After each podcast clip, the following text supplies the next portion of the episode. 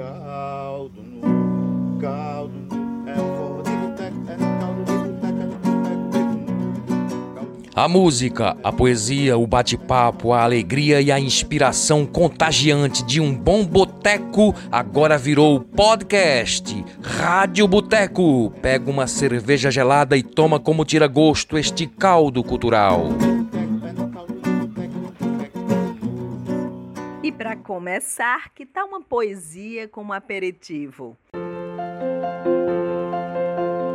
A poesia vem a mim em degraus escuros, em largas janelas de esperança, numa descarga vertigem que comprei na rua do mercado. A poesia vem a mim em um arco-íris, dentro de um copo de vinho com gosto de chiclete hortelã. A poesia vem a mim em madrugadas abstratas, sonâmbulos olhos grávidos, onde deuses metálicos passeiam de bicicletas. A poesia vem a mim em cicatrizes psicodélicas, em anjos coloridos de saudades, em milhões de palavras sem sentidos, observado por Eros no semáforo do cruzamento. A poesia vem a mim em estátuas emudecidas, na solidão do meu quarto, onde o fogo suicida da, nudez observa a hipocrisia das estrelas. A poesia vem a mim em verdes abismos onde o vírus egocêntrico amor o tempo inteiro busca em você a imortalidade de todos os dias. Rádio Boteco de volta, meu amigo, minha amiga. Muito prazer falar com vocês. Feliz Natal, feliz Ano Novo. Estamos chegando aí no novo ano.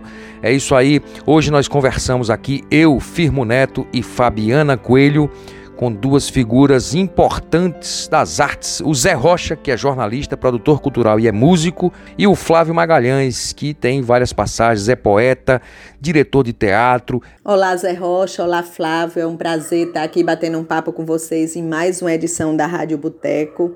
E eu gosto sempre de iniciar essa conversa, não é, esse bate-papo, com aquela pergunta: como foi que tudo começou, né? Como é que começou o interesse pelas artes, pela música, pela poesia, pelo teatro, vocês que são ambos multiartistas, né? Como surgiu o interesse por, pelas artes e como isso progrediu na vida de vocês? Fala um pouco sobre a trajetória de vocês. É, primeiro quero parabenizar a Rádio Boteco pela iniciativa, a minha amiga Cajá Freire, né, pela boa ideia de incentivar a cultura, a poesia, o teatro, a música, o cinema, enfim, precisamos disso né, em momentos tão difíceis. É, eu fui estudante da escola Olavo Bilac, aqui em Sertânia, nos anos 70, e a escola Olavo Bilac é conhecida como a Academia Verde e Branco, pela passagem de muitos artistas, né? É, o fundador Valdemar Cordeiro, poeta, músico, né? autor do hino de Sertânia. Enfim, a escola tem o nome de um poeta parnasiano, Olavo Bilac, e lá a gente lidava muito com as artes. Mas quem primeiro me incentivou foi uma professora chamada Edna Nogueira, que trouxe, uma professora de português, que trouxe o livro, um livro de Érico Veríssimo, né? É, Ana Terra. E eu gostei, e eu comecei a ler, ela começou a trazer alguns livros. Aí eu comecei a gostar um pouco da literatura. No teatro, eu agradeço ao meu irmão parceiro Wilson Freire, que apresentou uma peça na escola é, em 78, chamado Rua da Cruz Sem Número. E eu fiquei fascinado pelo teatro, mas eu não comecei a fazer teatro aí, eu era, tinha 15 anos. O que eu gostava muito era do cinema. Nós tínhamos aqui o Cinemoí, eu ia sempre às matinês assistir os filmes né, Tarzan, filmes de Charles Chaplin. E então esse foi o primeiro incentivo a eu gostar das artes, né? Principalmente a literatura e o teatro. Olha, a música, as artes, né, entraram na minha vida cedo, graças a Deus, no colégio de aplicação da Universidade Federal de Pernambuco, nas semanas de arte que nós organizávamos. E no meu caso, eu comecei trabalhando um pouco, fiz uma, uma pontinha como ator, fazendo o papel de violeiro com meu parceiro querido André Lobo Freire. Em seguida, nós organizamos o grupo Floricactus. né, que a gente aí já tinha uma prática de compor, que foi muito estimulada pelo, pelo estudo da música no colégio de aplicação, né, esse clima musical. Mas a minha casa também, a família sempre acolheu, né, assim a música. Minha mãe comprou um piano, nós fomos estudar. Eu ganhei cedo um violão do, dos meus pais. Fui também estudar já com 11 anos. E aí depois a música segue, né? A gente brincando, uma brincadeira, uma forma lúdica, é, de uma forma amadora, né? Mas como diz a palavra amador, a gente ama o que faz, né? Então seguimos fazendo. Eu, eu comecei esse colégio de aplicação, mas segui. O Flor fez um trabalho maravilhoso. E aí entrou o Lenine, né, que se tornou um parceiro muito presente nessa fase do, do Flor de Cacos. Fizemos vários shows. Mesmo quando o grupo acabou, a gente ficou junto, fazendo algumas coisas pelo Nordeste. É, e depois eu também entrei no teatro fazendo composições para algumas peças de teatro, Capitães de Areia, Os Negros de Jean Genet, depois as historinhas de dentro do Samuel né, Santos e estamos aí, continuo sempre ligado às artes de um modo geral, mas hoje mais dedicada à música, não é? Que eu depois entrei profissionalmente na, na música a partir do momento que eu fui para o Rio de Janeiro, em 83, e daí até hoje, né, são 40 anos de, de atividade com a música. E a literatura agora, acabo de lançar um, um livro, Circunavegações de Poemas, pela CEP, e continuo escrevendo. Então, são essas duas vertentes da, das artes que me movem, né? A música e a literatura.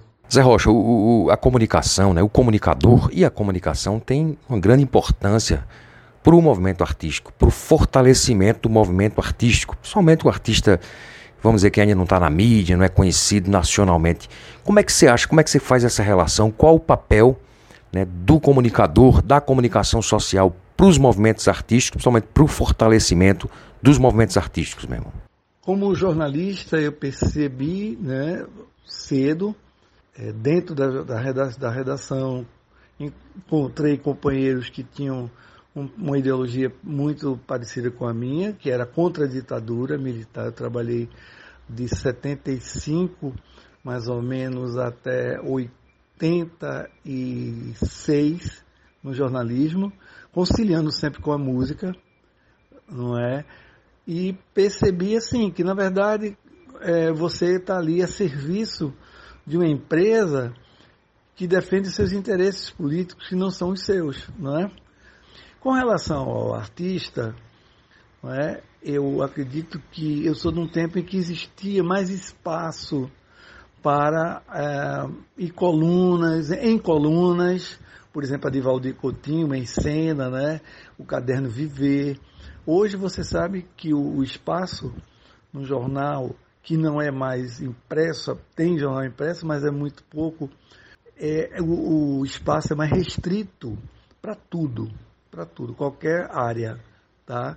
Então, é, parece que a tecnologia, a, a facilidade até de ter informação é muito maior, mas, no entanto, diminuir o espaço de valorização da, da cultura local, da arte local são raros espaços, né? Você ainda tem uma revista como a revista Continente da CEP, que de vez em quando faz matérias interessantes e mais profundas sobre a arte local, música, teatro, literatura, não é? A gente tem ainda.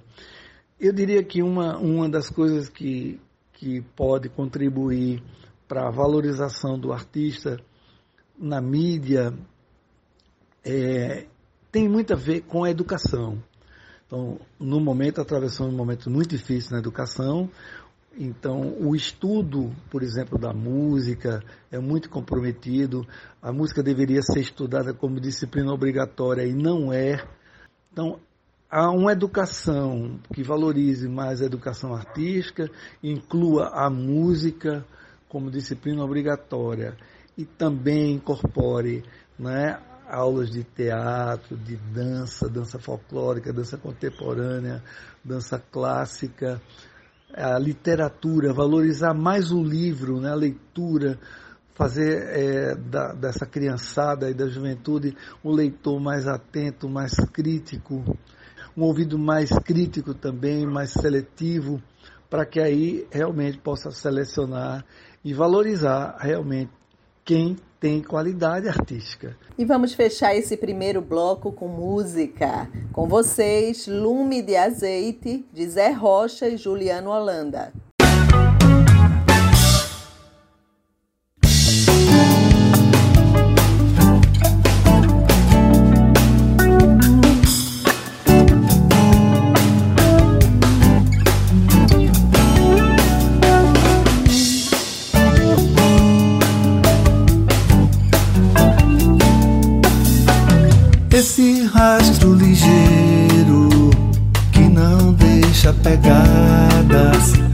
Essa chuva que desce do mais alto coqueiro, essa nuvem de leite que se estende na estrada, esse passo marcado, esse lume de azeite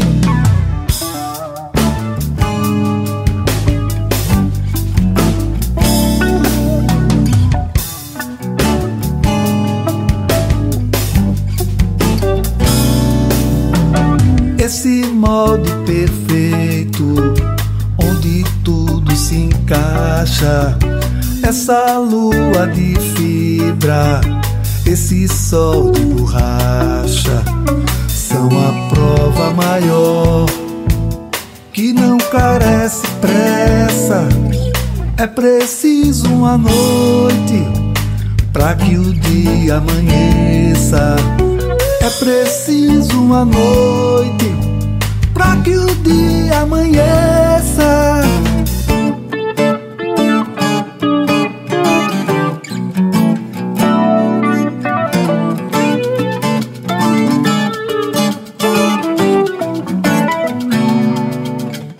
Esse mato crescendo, sem fim nem começo, no traçado da teia esse fogo ao avesso, esse engenho morrendo, essa trama enredada, puxa o laço e desata outro fio da meada.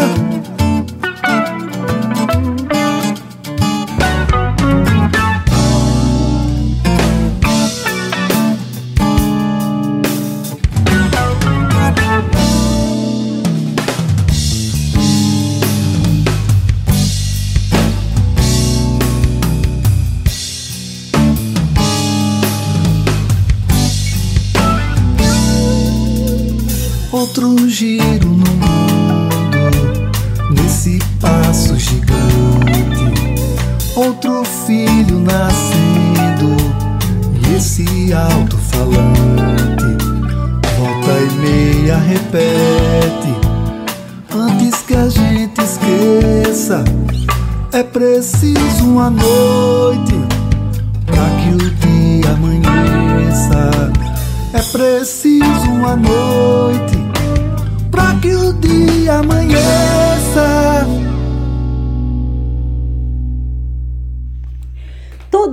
verdade, têm uma trajetória, assim como multiartista, né? uma trajetória que, que vai da, das letras, as música, o teatro, que mistura todas essas artes aí com incursões em, em várias artes diferentes. E eu queria saber de vocês como é o processo criativo de vocês, assim, é, é inspiração, é trabalho? Enfim, na poesia eu acho mais trabalho. É 10% de inspiração e 90% de trabalho. Não acredito só na inspiração, não. Mas ela é quem dá a ideia. É, e aí o resto a gente vai trabalhando, trabalhando, trabalhando. No teatro também. No teatro eu gosto sempre de um bom texto. Então o teatro é mais trabalho do que inspiração. E no teatro a gente tem uma vantagem porque a gente ensaia mais, né? Até chegar a um ponto. Né? E na poesia não, você vai escrevendo, eu vou relendo, vou mudando, mas chega um momento em que você trabalhou o poema demais, a sua inspiração já, já foi os 10%, e você às vezes você tem que parar ali mesmo porque não sai mais nada. Então o teatro tem essa vantagem né, de, de quando estou montando um espetáculo, de fazer uma pesquisa, de, de assistir uns filmes, de ver uma pintura, de assistir algum trabalho parecido para ter uma ideia de como trabalhar aquele personagem, né? enfim. E na poesia não, a poesia é, é mais cruel. Ou você faz, ou. Né? Me lembra João Cabral do Melo Neto, né? João Cabral do Melo Neto trabalhava muito bem os poemas, né? Então, do, das minhas influências. E era mais trabalho do que inspiração. Olha, o processo criativo na música, ele é muito variado não é? Pode começar de um verso que a gente vê na cabeça, você está lendo um livro e você vê uma palavra, às vezes uma ideia, vem uma paisagem, aí você, no meu caso, eu começo a rabiscar alguns versos e já corro para o violão, né, para tocar. Uma outra situação é, às vezes eu estou estudando ou tocando uma, uma canção que eu goste, minha ou de outro compositor da MPB, e aí eu sinto necessidade de, de trabalhar uma sequência harmônica, o que seria né, o começo de uma nova canção. Então aí é, o princípio motivador é a, são as harmonias, é, às vezes também o ritmo da música. Então é isso. Às, às vezes também muito provocado pelo, pelo, é, solicitação, encomenda, né? Você, vai, você sabe que tal compositor, qual intérprete vai gravar, já surgiu isso e a gente, vamos fazer música para fulana, né? Então eu tive música com Elba Ramalho, e aí eu fiz música para ela, com Boca Livre, mas na maioria das vezes, e com certeza, tem que ter inspiração. Né? É muito difícil compor alguma coisa quando você não está inspirado, para mim, tá? Essa é, é a grande verdade. E outra coisa que eu gostaria de perguntar, sempre pergunto para os nossos convidados aqui, e de novo estendo ao Zé Rocha e ao Flávio Magalhães, sobre a questão do, do, posicionamento político nessa época. Como é que vocês acham que o artista deve se posicionar? Diretamente mesmo. Olha, estou aqui, estou com meu público, estou lançando meu livro, estou no meu grupo de teatro, estou na minha produção cultural, como músico, enfim. Eu tenho que diretamente, gosto de diretamente revelar o meu lado político. Ou não, a própria apresentação, o próprio instar do, do artista com o público já é uma, uma posição política e não precisa isso ser diretamente. Como é que vocês agem, os dois, pessoalmente, neste caso? Olha, o artista deve se posicionar, eu sempre me posiciono, certo? Apesar que a arte né, já é um, uma posição política. Mas é terrível você ver alguns artistas apoiando um genocida como esse está no poder. Então, para mim, esse cara não é artista, não, sabe? Eu, eu sou meio radical nisso aí, certo? Já deixei de ouvir um bocado de gente assistir, porque é, não dá, não dá. Eu sou, é, como Martin Luther King disse, né? O que me preocupa não é o grito dos maus, é o silêncio dos bons. Então, ficar em silêncio também é, é concordar com o que está acontecendo aí, certo? É, e não só como artista, como cidadão. Acho que o artista, antes de tudo, é um cidadão e deve se posicionar. Eu vou me posicionar sempre, certo? Enfim, não dá para é, ver tudo isso calado, não. Bem, nós vivemos numa democracia, embora numa situação muito difícil, né? Em que existe muito negacionismo, muito patrulhamento ideológico, é, fake news e enfim. Mas eu acredito que na democracia, em qualquer situação, seja agora no passado, no, no presente e no futuro, qualquer cidadão é livre para se manifestar politicamente, não é? E a gente sabe que essa manifestação tem um peso, é, dependendo de, de, quem, de quem expresse esse posicionamento político, né? No caso do artista, quanto mais ele é reconhecido, o patrulhamento e a atenção, a escuta, né, e a, a, crítica a tudo que ele expressa, que ele fale, até, até mesmo se ele usa produtos, né, se ele não, não é bem ecologicamente correto, vamos dizer, né, ele vai ser realmente criticado e isso pode prejudicar a sua carreira. No meu caso, eu acredito que a arte e tudo, tudo que eu falo, todo o conteúdo das canções e minhas entrevistas, minhas lives, eu tenho me posicionado politicamente e não vou abrir mão nesse momento de querer um retorno à democracia, não é? Que esse atual governo saia, não é? Que nós consigamos derrubar esse governo genocida, é, neofascista, talvez nem isso, porque até é, já ouvi comentários de historiadores que nem isso a gente deve fazer essa analogia, né, desse governo com o fascismo. Eu não tenho filiação partidária, mas já tenho o meu candidato, que é o Lula. Zé, eu já falei, a gente já falou um pouquinho sobre essa tua trajetória como multiartista, mas eu fiquei curiosa com uma coisa que é o seguinte: essa oficina de corpos sonoros que você dá e de dança circular. Eu queria que você falasse um pouquinho aí sobre isso. Olha, Fabiana, é, essa oficina do corpo sonoro, ela surgiu já na, por volta de 1980, 81, quando eu fiz um, uma oficina com um musicoterapeuta, né, o Ricardo Oliveira, que era da UNB e veio para Olinda. Daí eu comecei a fazer canções para teatro também, e eu percebia os atores precisavam aprender a, as canções da, da trilha que eu fazia. E nisso eu comecei a estudar um pouco de técnica vocal, é, na época também eu já, já tinha um contato com o Tai Chi Chuan, com a yoga, né? Então eu fui pouco a pouco vendo que eu poderia desenvolver um trabalho coletivo, que é através da oficina, e eu chamei de corpo sonoro porque é, mente e espírito, né, é, estão estão interligados, né, uma coisa só corpo, mente e espírito. Então, essa visão holística da arte.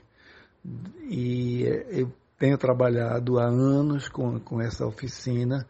Ela já, já percorreu São Paulo, Santo André, Santa Catarina, onde eu morei. Eu tive a oportunidade de trabalhar durante é, dois anos é, numa fundação de cultura da cidade de Tubarão, na própria cidade que eu morei, em Bituba fazia trabalhos com criança. Então, ela é, é um, vamos dizer, a oficina é um espaço para que as pessoas, mesmo aquelas que não são cantoras profissionais, embora eu também atendi muita gente já que cantava em bandas e tal, mas pessoas que querem iniciar a, a descobrir a sua própria voz, né? A voz cantada. E aí tem toda uma metodologia que foi baseada nessa experiência de anos e anos, né? E eu vejo que realmente as pessoas podem e têm potencialidade para desenvolver, para desinibir-se e poder se capacitar em termos de canto, poder cantar, seja profissionalmente ou amadoristicamente, né? Então, é, eu incorporei aí elementos da, da dança circular, da ciranda, que é uma forma de trabalhar corpo, né? A integração, a ciranda é uma dança circular, que você, cada um de mão em mão, vai dançando, e nós temos aí um repertório maravilhoso de cirandas né, da, do Nordeste. Então eu utilizo essa técnica também é, trabalho individualmente e coletivamente, né? Porque quando a gente trabalha coletivamente, a gente vai harmonizar vozes diferentes, quando a gente trabalha individualmente, a gente vai trabalhar dificuldades que cada um tem. Isso é feito à medida que o tempo passa. Essa oficina eu estou oferecendo ela a quem a qualquer entidade que quiser é, fazer um trabalho, escolas, as secretarias né, de educação, de cultura, mas agora é, esse próximo ano devo retornar a fazê-la, né, ministrar as aulas da oficina do corpo sonoro na ADUCAP, que é um espaço da Universidade Católica de Pernambuco, da Associação dos Docentes de lá, que antes da pandemia eu comecei, estava indo tudo bem, mas tivemos que paralisar e devemos voltar. Queria perguntar para o Flávio aí, ele já tem uma passagem aí como autor, alguns livros, e tem um novo livro em vista, não é isso, Flávio? Conta um pouquinho para a gente do novo livro, do que vai tratar e um pouco da sua biografia, né, de livros anteriores aí. O meu primeiro livro que foi lançado foi é, Anjo Urbano, né? Inclusive tem um vídeo no YouTube, é, um vídeo que meu amigo Ivon Rabelo fez na época. Né? Ele foi lançado em 1999. Né? E eu tenho alguns poemas que foram é, vencedores de alguns concursos de poesia que eu participei, principalmente a Semana Estudantil aqui de Sertânia, né, que eu já venci sete vezes, fui, quatro vezes primeiro lugar e três segundos. Meu segundo livro é, foi Contagem Regressiva. Né? Eu fiz 50 anos, então fiz um livro falando sobre pessoas. Eu gosto muito de falar sobre pessoas também. Tem uma influência aí, sou meio Caetano Veloso nisso aí, gosto de, de, de nomes de pessoas. Enfim, foi um livro mais em que fiz homenagem à família, meus ídolos, enfim, isso é uma contagem regressiva. Né? As minhas influências também, enfim. O terceiro foi um livrozinho que eu tentei fazer, que foi aí onde começou a dar as coisas erradas, porque o cara da gráfica não fez como deveria, né? A gente tem esse problema aqui, foi feito na Paraíba, em Monteiro. Saiu com, era para ser como uma história em quadrinho, desenho, é, hipnotizar a realidade, foi em 2018. E esse livro é um livro mais político, mais, né, fiz mesmo é, com a intenção mesmo de, de dizer ele não, né? Eu avisei, mas infelizmente tá aí. E era um livro que resgatou meu tempo da faculdade, né? Que eu fiz um ano de engenharia no Recife, em 84, e em 85 o pessoal que me criaram aqui faleceu, tive que voltar para Sertânia e fiz letras aí em Arco Verde para aprender mais inglês e literatura, que gostava muito, apesar de eu querer ser engenheiro, mas não deu. E eu tinha feito um livrozinho lá no diretório, que eu participei do diretório acadêmico lá da faculdade, e um colega meu disse, ah, tu ainda tem aquele livro, era um livrozinho até no mimeógrafo, parecia uma apostila. Aí eu fui atrás dos poemas, que estavam tudo no cabeça de rato, e reeditei e coloquei alguns novos. E fiz esse lançamento em 2018 chamado Hipnotizar a Realidade.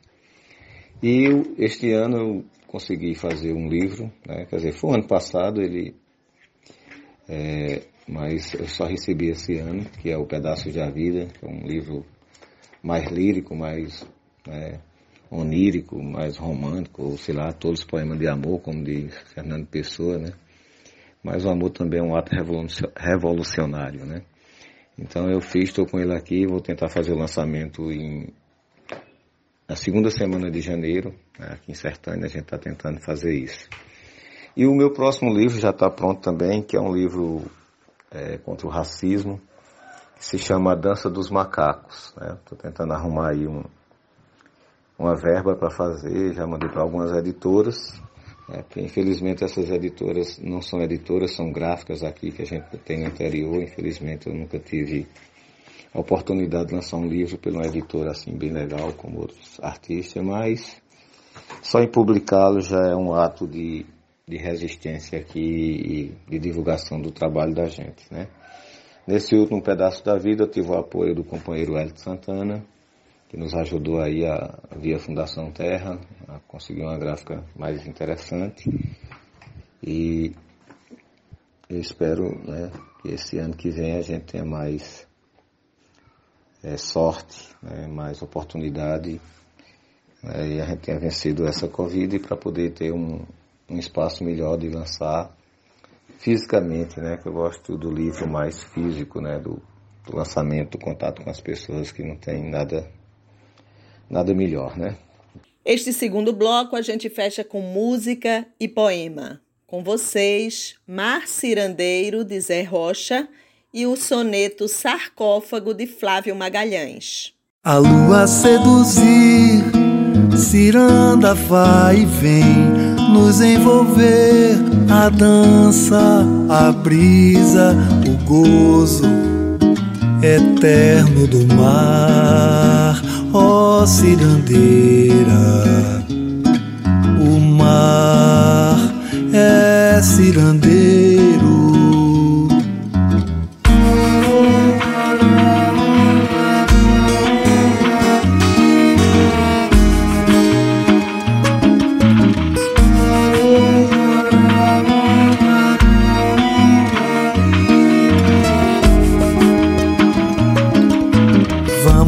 Dar as mãos, ciranda vai e vem, me acorrentar, afagos, beijos, o fogo do meu bem querer, ó cirandeira.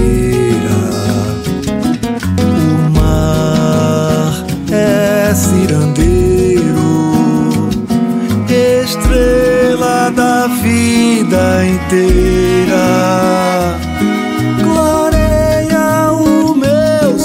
Cirandar.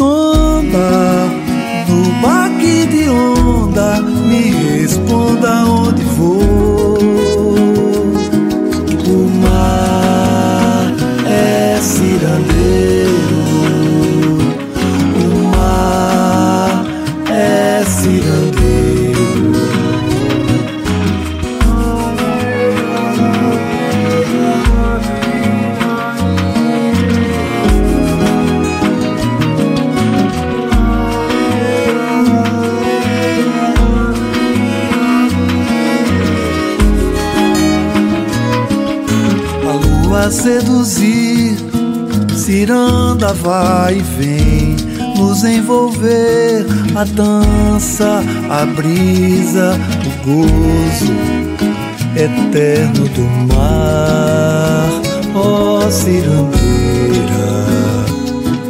O mar é cirandeiro, estrela da vida inteira. Clareia o meu cirandar.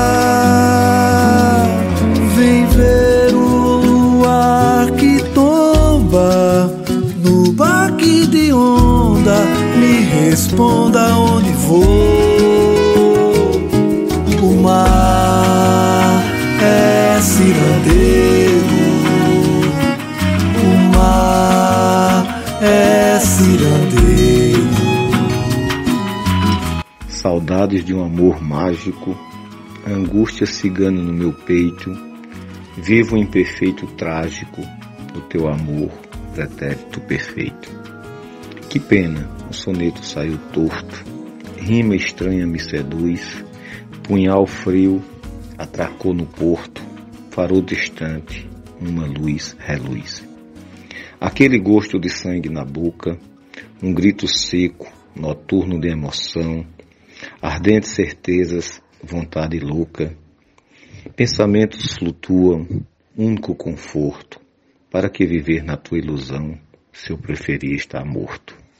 Tem uma outra pergunta que eu sempre gosto de fazer em todas as edições da Rádio Boteco, porque tem tudo a ver com boteco, que é o seguinte: o que é que arte tem a ver com boemia? Bem, arte com boemia tem a ver tudo, né? Todo artista tem que beber alguma coisa para deixar a alma mais acesa, né? Como diz Mayakovsky, né? A gente não morre de tédio, a gente pode morrer até de vodka, né? Olha, no, no meu caso, eu não tive essa intenção, né? Eu não, na verdade, eu curti muito uma fase da década de 70, 80 com amigos, namorada, alguns bares de Olinda, tal, mas nunca. É, às vezes a gente tocava um violão, né?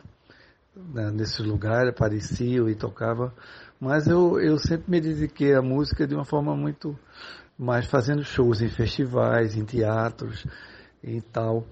Eu, eu não tive essa necessidade né, de entrar na boemia mesmo. Agora, não tenho nada contra, adoro a boemia, eu acho que é um ponto de encontro maravilhoso de, com amigos, amigas. Flávio, eu queria que você falasse um pouquinho sobre esses jornais de poesia. Qual, qual a importância desse trabalho? E mais especificamente, eu sei que você atuou aí na produção de vários jornais desse tipo, fanzines e tal. E, e, especificamente também sobre o Cabeça de Rato, né, que é um dos mais antigos aí da América Latina, 35 anos. Eu queria que você falasse um pouquinho dessa experiência. É verdade, eu participei de vários jornais nos anos 80, né, o Etc e tal, que era aí de Recife. Né, jornais era tudo feito no mimeógrafo. É, o jornal Universitário de Arco Verde, que era o famoso Joá. Tinha o jornal de Arco Verde também. Tinha alguns jornais é, que a gente fizemos por aqui, como o Ângulo, é, o Placenta, Boca do Sertão, todos os jornais são feitos pela gente, tudo com matérias de literatura e poesia, né, para divulgar os poetas da, da terrinha aqui. E o último foi o Grifo, mas é a pandemia e a gente não é, não não podemos não teve como continuar né perdemos patrocínio tudo né que é feito uma gráfica era um jornal até interessante com, com matérias de literatura e uma página só de poesia dos poetas da região e outros também, poetas universais, enfim. E sobre o Cabeça de Rato, é, em 87 a gente tinha fundado o grupo Primeiro Traço, Zito já era meu amigo e ajudou a fundar aqui o grupo e tudo, e em 88 ele teve a ideia de fazer um jornal, o Cabeça de Rato, né? Na casa dele tinha um, um subterrâneo que a gente chamava o Cavern Club, né? A gente, a gente ia para lá para ouvir música e dis, discutir poesia, prestar livro, pegar livro, emprestar de, mais de poesia, né? Falar teatro também. E ele estava lá um dia lá fazendo jornal, ele tinha um mimeógrafo, né? A, a. E ele bolou a ideia de fazer um jornal. Não tinha um título e ele tinha um gato lá e o gato tinha pego um rato e tinha ficado a cabeça do, do, do rato em algum lugar. E ele colocou o nome Cabeça de Rato. No começo eu nem gostei, que eu odeio ratos, a rato é um negócio muito nojento para mim. Mas depois nós fizemos um manifesto, né? E mostrava que o rato é como os poetas, né? Tem uma visão diferente de mundo, enxerga no escuro, consome muito, né? Para poder não morrer, né? E a gente tem que consumir muita poesia para não morrer de tédio e de outras coisas. Enfim, então caiu bem o Cabeça de Rato. E a gente começou a fazer mensalmente, né? Para o ano ele faz 34 anos, né? O jornal mais antigo da América Latina e a gente ia ganhar um documentário sobre isso, mas infelizmente aí houve o golpe e nós não conseguimos. A gente continuou agora, teve ali a Ordi Blanc e a gente conseguiu, né? Mesmo na pandemia a gente mantinha ele online, né? fazer alguns números também, mandava para o pessoal de três em três meses. E esse ano a gente conseguiu com a Lei de Blanc mantê-lo, está saindo mensalmente. E, a, e, o principal objetivo do jornal é divulgar os poetas, né, principalmente quem não tem livro, quem não tem oportunidade de lançar seus trabalhos. E um incentivo à leitura, né? Então a gente sempre distribui nas escolas, no, em vários lugares, para que as pessoas tenham acesso à leitura, nas bibliotecas, enfim. Então o, o Cabeça de Rato é um dos heróis da resistência aqui literária do sertão. Né? Zito mora em Sumé, mas continua mantendo contato com a gente, né? Quando ele fundou o jornal, ele inventou o jornal, ele chamou Álvaro Góes, José Sandro Andrade e, e eu, né, Flávio Magalhães, para a gente manter sempre uma página no jornal. E a gente mantém até hoje é, poemas, uma página só nossa, e o jornal tem o Pirão de Repente, tem outras linguagens, tem, já saiu bilíngue, e sempre né, dando oportunidade aos, aos, novos poetas aqui da região, do, do, país, do mundo, enfim. Essa é a função do Cabeça de Rato. É isso aí, gostaria de imediato já de fazer uma pergunta aqui para os nossos dois convidados, para o Zé Rocha e para o Flávio Magalhães sobre a questão da pandemia, né? Temos passado aí por problemas sérios nessa pandemia que não acabou. Alguns países, inclusive, dão sinais ruins aí de retorno da epidemia, da pandemia. Como é que o artista da qualidade de vocês se virou? Tiveram que se virar, os artistas tiveram que se virar. Que se virar nos 30, como a gente diz. Como é que foi a viração aí? Você longe do público, agora aos poucos voltando, mas ainda com risco. Contem aí pra gente, meus amigos. Olha, foi terrível, né? É, a pandemia para todo mundo. A sorte é que nós temos, fazemos outros bicos, como diz a história, né? Nós temos outra profissão. Eu sou professor aí, para sobreviver. Lancei, tinha feito um livro, não consegui lançar por causa da pandemia, pedaço da vida. Aí fica ruim para vender, né? Vendi muito pouco. Né? Ainda estou para lançar, vou tentar lançar agora em janeiro, né? Já que a gente tem esse espaço agora que melhorou mais um pouco as coisas. É, eu sofri muito também, porque eu sou de uma geração mimeófila, não sou muito de internet. Mas aí tive aulas online, tive que me adaptar, é, coloquei o livro, fiz propaganda na, nas redes sociais, mas a venda foi pouco porque a pandemia atingiu também muita gente, muita gente perdeu emprego, né? muita gente está passando fome. No interior é bem mais difícil, né? a gente está ajudando aí algumas famílias que têm uma cesta básica, né? enfim, foi terrível. Né?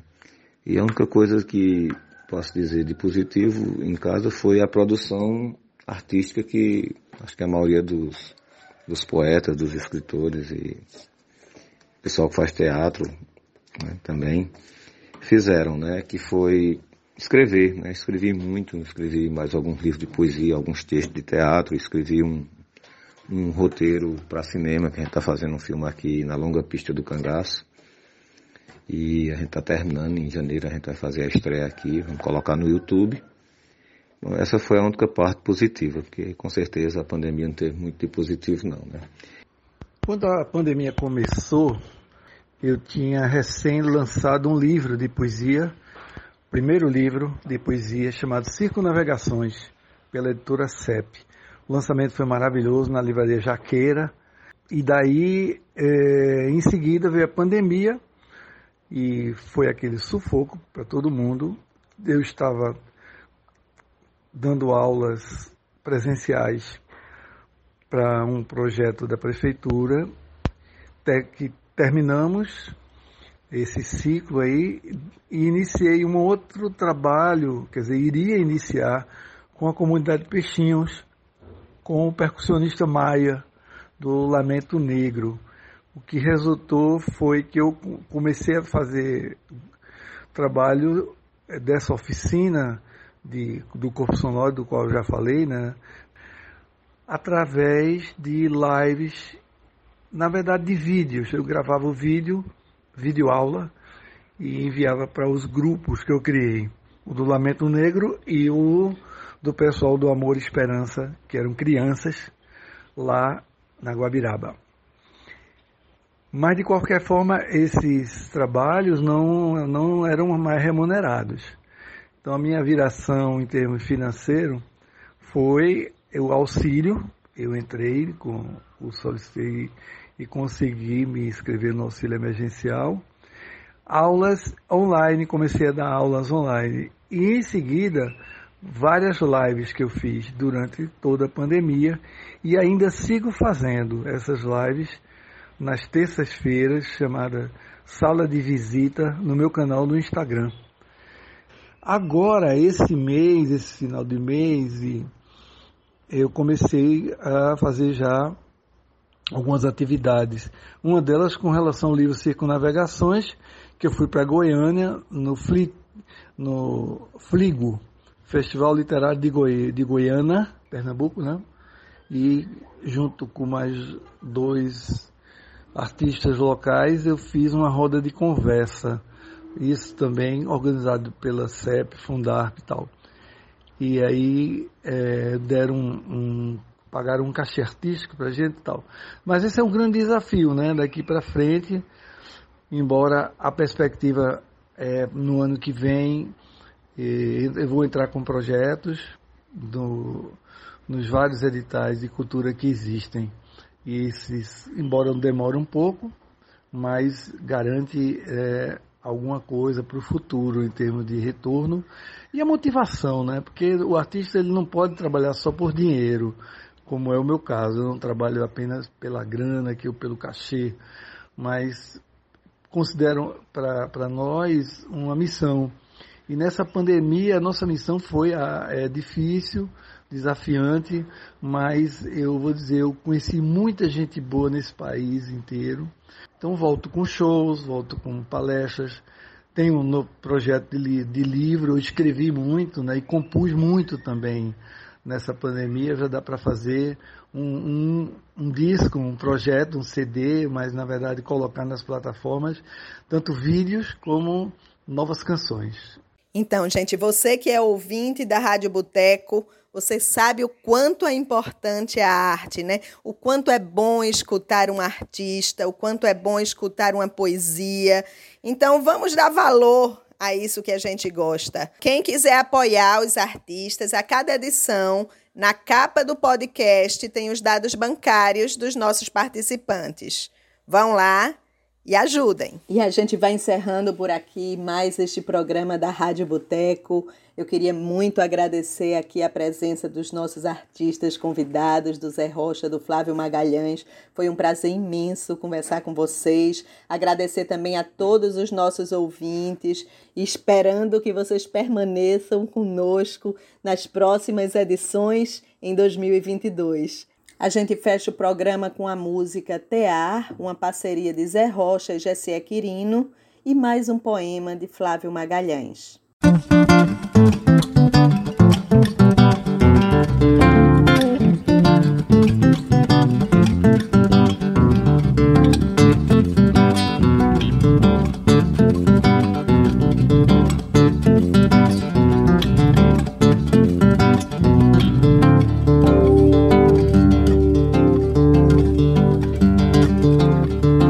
As malhas das procissões se misturam com pecado, contrito de reverência, desengonço do freivado.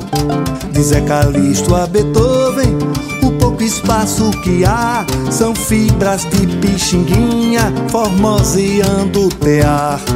Sou ofício de aranha, cezindo teu coração. Sou palha, pavio, galão, cianinha, cruzados, comprimi, bordão.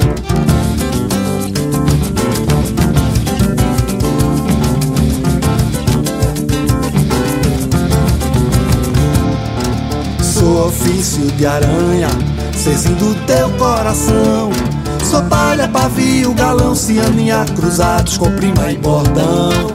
Menina dos olhos pecado, danado culpados do meu vexame. Dou-te um budim engasgado, calado, resposta dos meus encantos. Sou a valsa dos segredos, balbúrdia de quem fuxicar. Sou coxa grossa de nata, que faz o teu leito coalhar.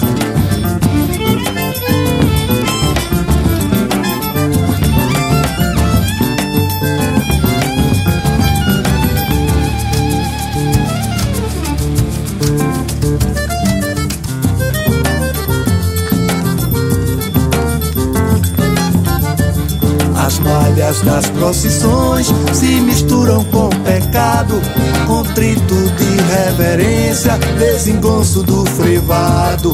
De Zé Calixto a Beethoven, o pouco espaço que há são fibras de pixinguinha, formoseando o tear. Sou ofício de aranha, cezindo teu coração. Sou palha, pavio, galão, cianinha, cruzados com prima e bordão.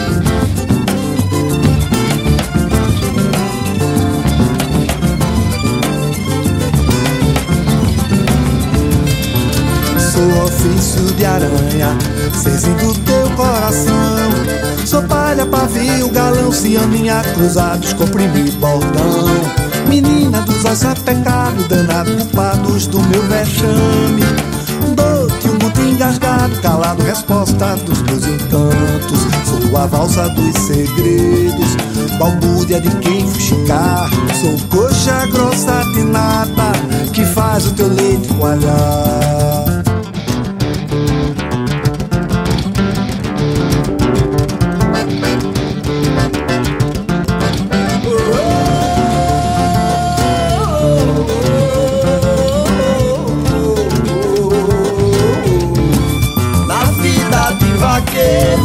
Nasci fui criado.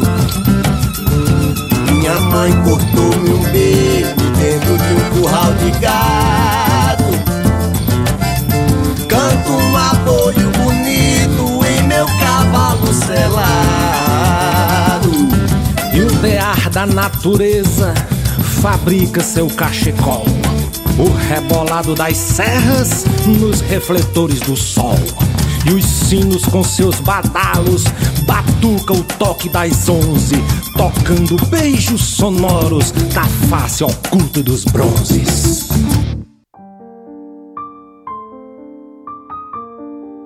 Esse meu terceiro poema aqui é um poema dedicado a um amigo, um companheiro de luta, um irmão, Flávio Rodrigues Leandro, que se encantou, né? que se encantou, que era mais conhecido com a gente aqui como Macarrão, né? que nunca desistiu de lutar por um mundo melhor e mais justo para todos. Né? E o poema se chama O Poder Acima da Razão. Então digo assim, governo distópico, letras incertas nas transmissões de TV, onde porcos tiranos compram cachorros autocratas, automóveis invadem a capital, repressão para todos. O sistema é consumista. Muitos consomem mentiras de goela abaixo reacionários leem fake news onde, onde falam contra os trabalhadores, produzidos para empanziná-los de burrice e alienação. Idiotas reacionários sem argumentos, manipulados pela mídia golpista, franco-atiradores se candidatam com o mesmo discurso, inflável e fascista. Prisões arbitrárias sem provas, falácias da Suprema Justiça, prende a liberdade, o medo jamais vencerá a esperança. Caldo no caldo é é é. Esta é a Rádio Boteco. Quer pagar a conta? Então compartilhe e divulga nossos podcasts e a gente te espera no próximo encontro. Um brinde à vida. A Rádio Boteco é uma produção de Cajá Freire, Fabiana Coelho e Firmo Neto. A música da nossa vinheta é do cantor e compositor Brasinha Blues.